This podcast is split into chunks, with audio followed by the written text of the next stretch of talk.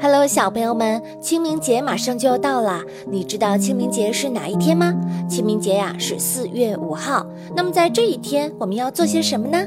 清明节这一天最最重要的一条就是祭祖，我们要跟着爸爸妈妈、爷爷奶奶一块儿到先人的墓地上去扫墓，然后要为祖先们上一炷香，再为他们焚化一些纸钱，好好的祈求祖宗们好好的保佑我们茁壮成长。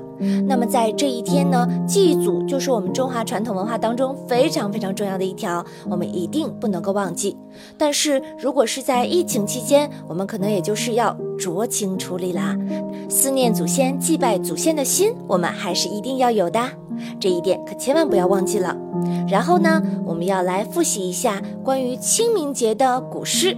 之前安娜妈咪有教过你们杜牧的《清明》，你们还记得吗？我们一起再来背一下：清明时节雨纷纷，路上行人欲断魂。借问酒家何处有？牧童遥指杏花村。快点去复习一下吧。